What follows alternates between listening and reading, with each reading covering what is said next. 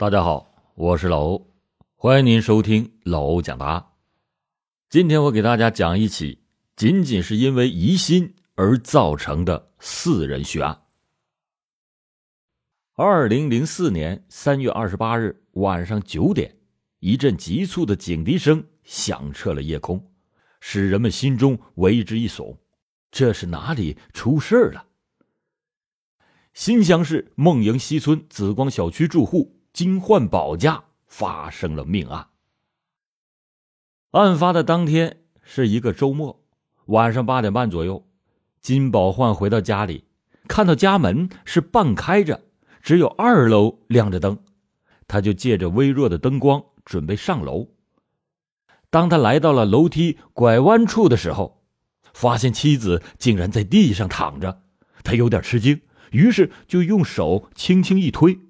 刹那间，手指触到了一股黏糊糊的东西，仔细一瞅，天哪，地上全是血！金焕宝连呼救命的跑到院子里，用手机报了警。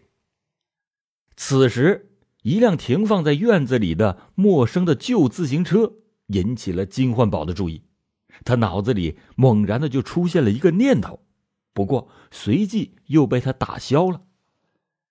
金焕宝又再次的回到房内，开了一楼的灯。此时的空白大脑已经被血肉模糊的妻子的样子撞击的是嗡嗡直响，他几乎是瘫软了。最终，一个意念支撑着他爬上了楼。他还有三个不满十岁的孩子呢。紧接着，金焕宝在楼上传出了一声歇斯底里的惨叫，当场的昏死过去。三个孩子倒在了一片血海之中，样子是惨不忍睹。自己的命根小虎的脖子上留下了一道很深的刀痕，鲜血在墙上的喷溅斑驳可见。金焕宝怎么也不敢相信这样的事实。就在出门前，妻子的叮嘱、儿女的欢笑还不停的回响在耳边。而此时回到家中，面对的竟然是他们的尸体，是谁会下此毒手？新乡警方在接到报案以后，火速的赶往现场。由于案情重大，迅速的成立了专案组。通过现场的勘查、检验、取证等，专案组初步的制定了一套侦查的方案。在现场。通过提取到的血脚印、烟头等物品，以及对被害人的尸体检验推定，凶犯是一名三十岁左右、身高大概在一米七左右。警方从犯罪现场的状况，首先排除了谋财害命的可能，因为被害人家中的财物没有被翻动过的痕迹，而且也没有任何的丢失。劫财不可能，那会是因为什么？仇杀、情杀？金焕宝一家并不是本地人，是前几年来到河南新乡打工的，在一个建筑工地承包粉刷工程，曾经借过几个关系不错的老乡和朋友们的几万元钱。难道这就是凶手杀人的原因？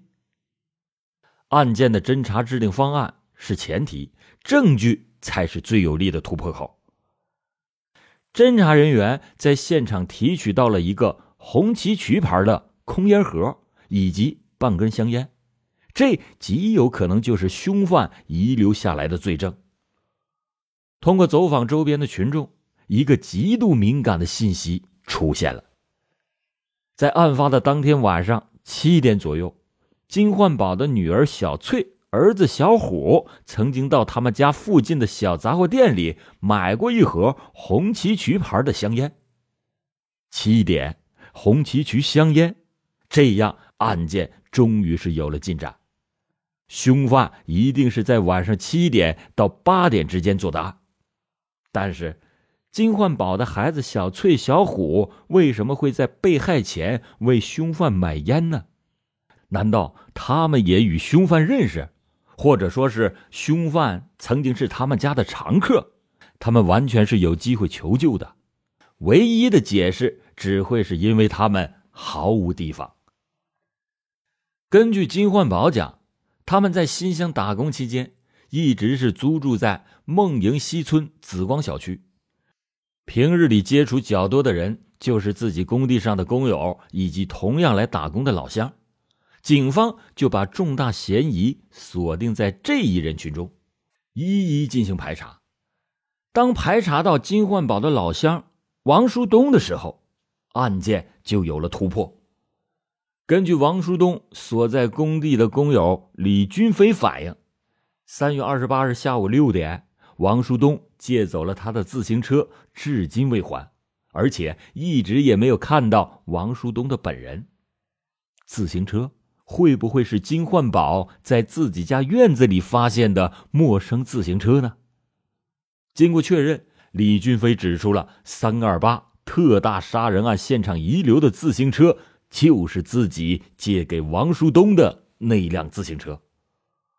此时，王书东很可能已经是畏罪潜逃。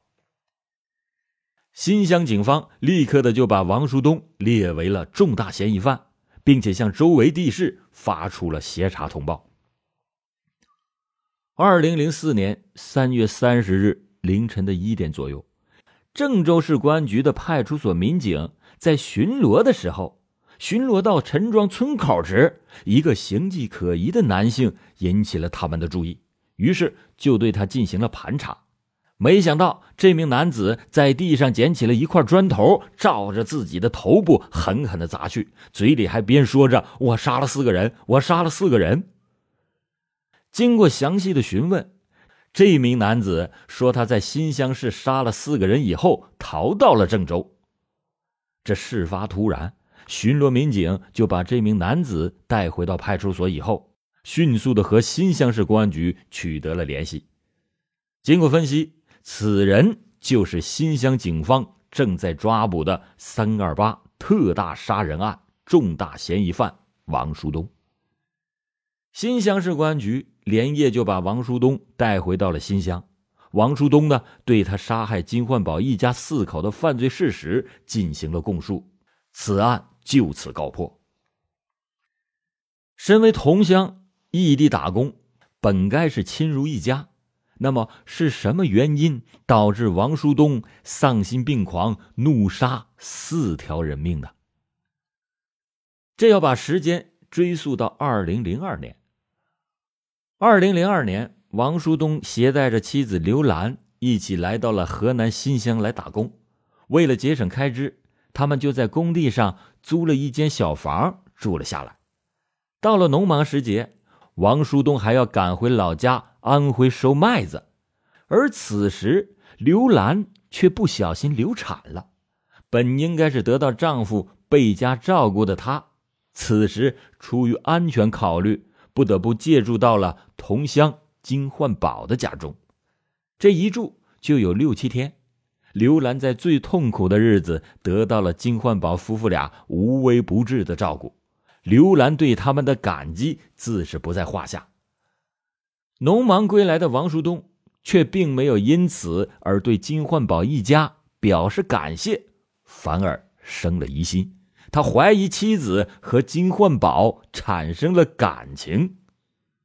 更多精彩故事，请搜索关注微信公众号“老欧故事会”，老欧在等你哦。王初东最初是很信任妻子刘兰的，两个人是经过别人介绍相识。第一次见面，王书东就被对方娇嫩的面庞、温柔的声音深深的吸引，而刘兰也在对方的接触中渐渐的爱上了这个老实巴交、勤奋能干的小伙子。有情人终成眷属，他们就结婚了。婚后的生活还是很美满的，只是刘兰有时候会觉得丈夫有些小气，动不动的就自己生闷气，但是这些。作为妻子的刘兰并没有放在心上。这说者无心，听者有意。刘兰通过上次流产借宿之事，把金焕宝就当成了自己的大恩人，有什么事儿呢，都愿意让他过来帮忙。而金焕宝也很同情这位常常需要帮助的女人。就这样，你来我往的，大家就成了无话不谈的朋友。金焕宝也自然把王书东。当成了自己人，说话的时候要比以前随便的多。可是王书东却没有这样认为，他开始更加注意妻子的言行，特别是每每听到金焕宝套近乎一般的话语的时候，他心里就不是个滋味渐渐的，在他的心上就锁上了一把沉重的锁，他开始恨金焕宝。在新乡打工的日子里，王书东一家的生活渐渐有了起色。然而，好景却不常在。王书东在心理上并没有对新的生活抱有美好的憧憬，而是越发的憎恨金焕宝了。在憎恨之余，他也更加的害怕起来，害怕自己的妻子因离开家乡，身边缺少了往日的亲戚朋友，而与金焕宝的接触增多。有时候，当王书东不在家的时候，他常常就想着，此时此刻金焕宝。可能会跑到自己的家里和刘兰干着什么见不得人的事这时间一长，邪恶的意念渐渐的在他心里开始滋生。二零零四年春节过后，王书东所在的建筑工地上的活特别的多，人整天忙的是团团转。有时候心情烦躁起来，王书东就会想起妻子和金焕宝之间的事儿。这背上就像刀扎了一样的难受。王书东就想，这些事儿都是金焕宝给惹的，我一定要找他好好的谈谈。如果要是谈不成，我就杀了他。邪恶的意念一旦要是产生，人就会滑入无尽的罪恶深渊。王书东把人的生命价值理解为一加一的简单相加，他想。自己杀死金焕宝，那是一命抵一命。金焕宝还勾引自己的老婆，觉得自己是吃了亏，于是他就有了一个更加残忍的想法，那就是杀死金焕宝的全家。二零零四年三月二十八日下午五点半左右，王书东在工地上借了工友李军飞的自行车，说是去要账。接着，他就携带着事先买好的砍骨刀、水果刀等作案工具，来到了金焕宝的住处。结果不巧的是，金焕宝并不在家，只有金焕宝的妻子和三个孩子在家。金焕宝的妻子让两个孩子出门给王叔叔去买香烟，王书东也以此打发时间来等金焕宝回家。见金焕宝仍然是还没有回家，王书东就有点不耐烦了。他本想是先跟金焕宝谈一谈的，但是现在他想，反正和金焕宝也不会谈出个什么样的结果，而且又害怕邻居回来发现他的犯罪行为，于是他就决定不再等候金焕宝，所以他就把金焕宝的妻子以及三个孩子以手捂嘴、割颈、刀砍等手段，把四个人残忍的杀害。后来。王书东发现金焕宝的妻子和儿子还没死，于是又绕着他们的头部和颈部猛砍了数刀。看到彻底的死亡之后，仓皇的逃离了现场。王树东这个人在精神上一直是很孤独的，他不愿意与人交流，更不愿意说出自己真实的感受。他的内心情感十分的细腻，情绪反应比较强烈。但是从外表上看，却又是一个相当压抑的人，就是这种性格导致了他今天犯罪的悲剧。他一直怀疑妻子和金焕宝有男女之间的丑事怨恨积压的很久，得不到发泄，终于有一天开始爆发。然而，王书东的犯罪行为并非是一时冲动，在作案之前，他有着周密的计划。他先后的购买了作案用的砍骨刀、水果刀等工具，为了防止杀人的时候自己受伤用的纱布和云南白药，以及准备杀人后自杀的熏麦片他作案的时候头脑清醒，在久等金焕宝一直没有回来，有邻居可能发现他犯罪行为的情况之下，他是先果断的杀死了金焕宝唯一的儿子。又接着凶残的杀死了金焕宝的妻子以及两个女儿，这就表露出了他极大的复仇心理。按照王书东对人生一命抵一命的价值观来看，他是对生命抱着消极的态度的，所以他会在作案前就选择了先杀人后自杀。可是，当他的愤怒终于发泄出去了以后，他又真的选择自杀了吗？答案是否定的。他选择了逃亡。在逃离现场之后，他是立即的打的去了郑州。在逃亡中，王书东的心里逐渐的起了微妙的变化。一方面，他在杀了人以后，对自己的行为开始出现悔意，同样也想用自杀结束自己压抑的生命；另一方面，他又面对死亡出现了恐惧，出现了求生的欲望。在一口吞下了二十几片熏麦药，肚子疼痛，开始干呕的时候，赶忙喝了几口水，又把药都吐了出来。矛盾的心理就这样一直困扰着他。后来被郑州的巡警发现。二零零四年五月二十八日，新乡市中级人民法院依法公开开庭审理了这起案件。在庭审中，被告人王书东。对检察机关指控的犯罪事实不持异议。王书东的辩护人认为，王书东犯罪以后的行为已经构成了投案自首，而且认罪的态度比较好，请求从轻处罚。法院经过审理认为，王书东的行为已经构成了故意杀人罪，罪犯王书东归案以后能够主动的交代主要的犯罪事实，应当以自首而论。依法可以从轻或者是减轻处罚，但是王书东犯罪的手段极其的残忍，社会的影响极为的恶劣，依法不予从轻处罚。新乡市中级人民法院一审判决被告人王书东犯故意杀人罪，判处死刑，剥夺政治权利终身，并且赔偿附带民事诉讼原告人经济损失人民币一万两千元。一审判决以后，罪犯王书东没有提起上诉。随着“砰”的一声枪响，河南省新乡市中级人民法院对故意杀人犯王书东依法执行了枪决。